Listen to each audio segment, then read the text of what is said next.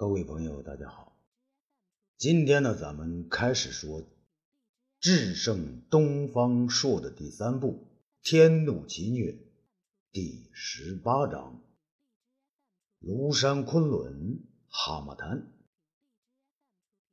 这建章宫中是秋高气爽，公孙卿啊，引着胡遂、邓平二人来见皇帝。胡遂看上去就是一个古怪的人，而邓平呢，则显得特别聪明。尽管皇上在上，他们三个呢，只是跪了一下。等武帝说了平身，便都站了起来。武帝啊，今天精神特别好啊，便笑着问道：“公孙卿啊，朕可有好些日子没有见到你了？”公孙卿说：“皇上。”臣奉皇上之命，与齐行一人研究历法，现在已有所得。今天特带二位骑士参见皇上。哦，这两位骑士相貌不凡，他们是何人呐？公孙卿啊，忙作介绍。皇上，这位相貌奇怪的，姓胡名遂，他是何年何月而生，从何处而来？连他自己都不知道。武帝惊奇地问：“哦，那你为什么叫胡遂呀？”这胡遂呢，双手一揖：“皇上，胡者，大千世界之缩影也；遂者，时间久远而内涵深刻也。皇上，臣在秦始皇时，随徐福到海中求仙。”途中被一阵仙风吹走，到了一个地方，犹如梦境一样。臣到处游玩，发现这地方是个仙岛，名叫胡梁。胡梁之内的仙阁中有一个水晶小湖，湖中映衬着天地之行、日月之际。那湖犹如鸡子，通体透明，清清者天，浑浑者地。湖上还刻着各种季节名志，什么春夏秋冬、清明谷雨，应有尽有。至于岁幸纪年、岁次轨迹、所始所终，一看更为明了。臣驻足观赏，觉得不过一天多一点点。突间，突然出现一个长者，长须飘飘，将臣击了一掌，说道：“汉家皇帝要更正朔，议立法。”你看了一日，足够用矣。赶快回去吧。臣就醒了，一睁眼，没想到躺在这个公孙卿的房子里。臣一问他，原来人间已是大旱，距秦始皇已过百年了。他这一番话呀，把武帝说的是晕头转向的。急忙问道。啊，仙界一日，人间百年，这话一点也不假。侯大仙人呐，你还记得看到的仙境，呃，在什么地方吗？胡遂说，好像就在东海边上，旁边还有三个仙山，叫什么蓬莱、方丈、瀛洲的。武帝大为高兴啊！啊哈，这么说，海上仙山。除了蓬莱、方丈、瀛洲以外，还有胡梁。公孙卿插话道：“皇上，海上仙山之多，远不止三个、四个。秦始皇之前几百年才知道蓬莱、方丈、瀛洲三个，如今刚遇百年，便又知道还有一个胡梁。皇上天德巍巍，说不定还会有新的发现呢。”武帝马上起身叫道：“江中！”这江中啊应声而至。皇上，奴才在。武帝吩咐道：“你去通知丞相，朕在建成宫北部增修的太液池内，已经修建了蓬莱、方丈、瀛洲三个仙岛。如今又发现了一个胡梁。你传朕的旨意，由这位胡遂仙人做指导，在太液池上再建一个。”胡梁先生，江中答道：“啊，臣遵旨。”武帝啊，大为高兴。公孙爱卿，有了这位胡遂胡大仙人，你修改历法就更有把握了吧？公孙卿说：“皇上，胡大仙人只知天之运行之法，而地气如何兴衰，还要有高人来推算。皇上，这位邓平不仅能够仰观天象，还能辅知地理和气象之术啊！”武帝问：“哦，邓平啊，你也是仙人呐？”邓平啊，却是实实在在的。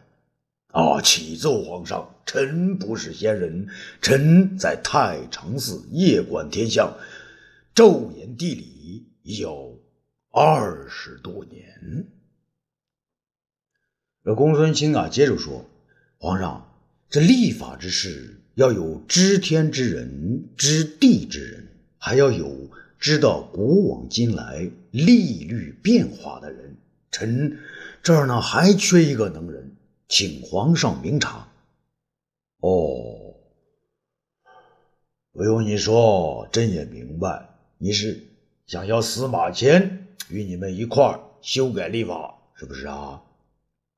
这个岂不容易啊？朕下一道诏书，让他配合你们，也就是了。公孙卿谢道：“皇上明察。皇上，臣还有一件重要的事想告诉皇上。”公孙爱卿。说吧，皇上，胡遂胡大仙人说，以前的利率之所以与天地日月运行不合，主要是那个岁星过于随意，他不按天时而走，不按地理而行，想去哪儿就去哪儿，有时还走一步退两步，甚至倒行逆施，连天上的玉皇大帝也拿他没办法。这是天行是否恒长的一个关键呐！武帝心神领会的点点头。原来如此哈！天上的玉皇大帝都管不了随星，你让朕怎么管呢？公孙爱卿，朕以为人有人的秉性，星也有星的秉性啊！正因为岁星运行变化不定，这人间岁月才有了大月小月。过两年。还要出现闰月。如果让岁星死板板的运行，人间岁月总是一个样子，天地之间没有变化，那历法万年不变，你说还有什么意思呢？这公孙卿倒没想过皇上会这么回答呀，只好呢支支吾吾的。这这皇上啊，臣还真的没想过。武帝大笑啊。哈哈哈哈哈哈！你心里在想什么？朕知道了。朕别的不管，只要你把正月初一那一天，也就是岁星在寅的那个时候，定做新年之开始，那就行了。公孙卿忙说：“呀，啊，臣遵旨。”日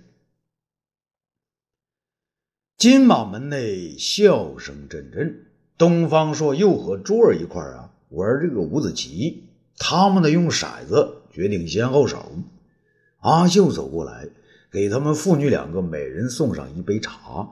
阿秀关切地说：“珠儿啊，完了这一盘不完了。老爷明天就要和董仲舒争论什么阴阳五行去，你让他再看一看五行书吧。”那珠儿点点头，笑了一下：“好，爹，今天就算我输了，你快看书去吧。”别贪玩了，我跟你说好啊，今天周儿输给你是为了让你有个好心情，明天定要赢了那个董仲舒，不然要是啊输了回来。这时候他停了下来，原来他发现呢，武帝带着一个新的太监悄悄的来到门口。东方朔不知道这些，他没看到不是，却要听着珠儿说下去。哈哈哈哈哈！啊啊，我输了回来，珠儿啊，你又能把我怎么样？珠儿不管皇上不皇上的呀，硬邦邦的来了一句：“你要是输了，回来我和阿兄一块打你的屁股。”东方朔还没有笑呢，武帝却在他身后大笑起来：“ 哈哈哈哈哈！好啊，珠儿，朕都不敢动你老爹一下，你还敢打你老爹的屁股？”珠儿的面色绯红：“皇上，你又听人家话，偷听人家的话。”哈哈哈哈哈哈！珠儿啊！你有没有搞错呀？这既是你的家中，也是朕的宫中啊！朕在自己的宫殿里，谁的话都可以听，可不能说是偷听啊。东方爱卿啊，你真有福气啊！家中有两个女孩要打屁股，说不定呢，为了能打你们几下，他明天呢便会故意输的，是不是啊？东方朔却觉得挺不好意思的，皇上。这臣自小就是这样啊！一到老师要考我的时候，或者与人比试的时候，我就看不进去书啊！我要玩个痛快。皇上，哎，既然你来了，那那就和臣玩上一盘。对了，这个小太监又从哪来的？武帝笑了一下，哈哈，他叫索成，是朕让霍光呢从太监中挑选的。要说喜欢吗？朕呢最喜欢杨得意呀，可他死了。霍子侯人是不怎么样，可他对朕很顺从。他和杨得意一样，太能折腾。那想来想去，朕以为啊，还是索中好，所以呢，就让霍光给我找了一个老实一点的。朕给他取名叫索成，就是要他像索中那样呢，没有是非，还很忠诚。索成。还不叫东方大人？索成连忙跪下：“东方大人，奴才索成给您磕头了。”武帝指了一下珠儿：“这儿还有一位珠儿小姐啊，她是朕的干女儿，你就叫她珠儿公主吧。”索成又跪了一回：“珠儿公主，奴才索成给您请安。”珠儿啊，觉得心里都挺烦的。哎，去去去去去！我见到你们这种人就烦。说完呢，自己进屋去了。索成自讨没趣啊，不知如何是好啊。武帝呢，大笑了起来，哈哈哈哈哈！这就是珠儿公主的脾气啊。他转过头来对东方朔说：“东方爱卿，朕今天来找你，有件事情要与你探讨啊。啊，皇上，请说。东方爱卿啊。”你上次在朔方给朕说过立法之事，朕回到长安，还真的找到了几个奇异之人和立法高手。他们算了好久啊，给朕说必须将正月初一那一天改为新年的第一天，才算是正确。你看这事儿怎么样呢？东方朔有点为难呢。哎，皇上，这个臣可不好说呀。臣出生时候就是正月初一啊，所以才叫东方朔。你让臣来认可，不是让臣把自己的生日定做大年初一了吗？武帝并不在意这些啊，自古以来都是以岁纪年，不是？岁星在东方寅位，月亮处于朔时，便是正月初一。我听太史公说过。以东方朔这个名字，依照天象来说，便是正月初一的意思，也是太岁在寅的意思。而屈原也是太岁在寅时生，也是正月初一的天命啊。不论谁说什么，不管你愿意不愿意，朕都要把正月初一定做一岁之首。如果朕将旨意把历法这么一改呢？天下的人庆贺新年，哈哈，可都是在给你东方朔祝寿啊。东方朔笑了呀，那好啊，那其中立下的人再吃年糕，可真成只吃年糕了。什么年糕？年糕？朕的意思是，你的生日将要被定作新年之始。武帝呢，重复一遍。皇上，这样定的，臣可担当不起啊！臣知道六月六日是您的诞辰，您何不把六月六日改作岁首呢？东方朔说：“哈哈哈哈哈哈！东方爱卿啊，你别给朕逗闷子了。朕的生日已经定做黄辰节了。再说，从来都是春为岁首，没见过盛夏还要过年的。东方爱卿。”你这个岁星啊，就当仁不让了吧！皇上，臣不是岁星啊，你别听那帮妖人胡说。哎，那别的人会胡说，太史公也会胡说呀。再说了，那朕有一次招来司马迁，要他呢给朕讲一讲天象，那他也说，岁星决定人间时序，而岁星的运行出尔反尔，这是人间阴阳变换的根本呐。这东方朔有点摸不着头脑啊。皇上，您这到底这是想和臣说什么呀？武帝认真的说：“哎，东方爱卿啊，朕这几天一直在想啊，为什么那岁星就要我行我素？”有时候还会走三步，还要退两步，甚至倒行逆施呢。皇上，臣以为观星这夜观天象总是以紫微为中心，以北斗为天象运转之柄，去测其他的星。也许岁星自有其运行方式，天下人看不透它，以为它随意而行，甚至是倒行逆施。臣以为，说不定他是特立独行呢。特立独行，那朕就纳闷了，为什么他非要特立独行啊？不与紫微星座保持同步呢？那如果岁星与紫微同步，如北斗一样，按绕着天极运行，天下岂不是阴阳协调、四时有序，也用不着再去改什么正朔、修什么历法了？皇上。那既然如此，你何必不让太常寺的人还有史官们改弦更张，不要把岁星作为计时的标志，反过来用北斗来计时定历，那样不就简单多了吗？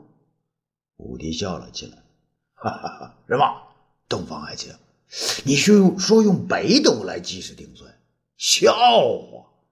那北斗星是天之中枢，运行于紫微之内。怎可作为祭岁之用啊？哦，朕明白了。你是说，什么事情都由紫薇北斗来做，然后岁星呢再逍遥自在一些，让他呢更为特立独行，行到天边上去，行到天外去。好的，东方朔忙说：“哎，皇上啊，臣可不是这个意思啊。”武帝却认为他就是这个意思啊。东方爱卿。朕的意思你已经明白，你的意思呢？朕也明白。反正有一条，紫薇不升仙，是岁星没得跑啊。东方朔不明白呀，皇上，这是您今天怎么了？您的话，臣是越听越不明白呀。可你的话，朕是越听越明白。东方爱卿啊，你我有兄弟之约，你绝不能把朕一个人撇在人间不管，自己成仙去啊。东方朔直摇头：“皇上啊，皇上啊，臣不是仙呐，臣也成不了仙呐。你要是不信，臣现在就横剑自刎，给你看看。臣的脑袋一掉，啊，就会死去的呀。”说完，把剑放到脖子上去了。这珠儿啊，从自己的房内急忙冲了出来，大叫一声：“爹！”他走上前来，夺下那剑，对皇上气愤地说：“你看你们两个都跟孩子一样。”武帝拍了拍珠儿的肩膀，哈，珠儿放心吧，一定不会死，朕呢也不会让他死的，死了便成了仙呐，留下朕一个人待在人间，多孤独啊！东方朔觉得他好像被神仙迷住了魂儿，便说：“皇上啊，您不是通知董仲舒，明天要他与臣一块共论阴阳五行吗？那您今天晚上是？”这么和朕一块儿一争论，是想让朕明天输掉，好让珠儿和阿秀打吃吃朕的屁股。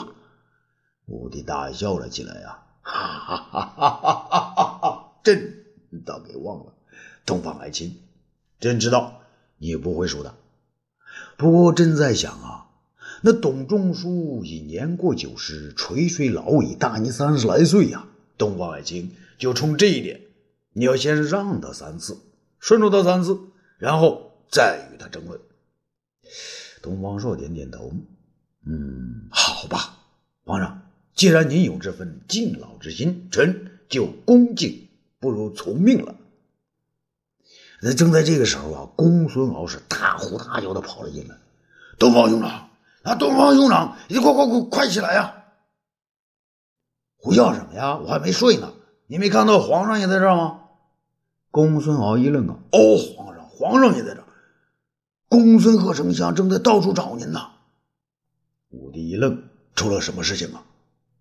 公孙敖失声落泪呀！皇上啊，卫青大将军他他他……武帝心中早已有点啊，还是大吃一惊。卫青怎么了？公孙敖哭叫着：“皇上，卫青大将军已经撒手而去了。”武帝一屁股坐于凳上啊，再也说不出话来。东方朔急忙招呼着：“公子，你快送皇上回宫，我先到大将军府上看看。”啊，欲知后事如何，咱们下次再说。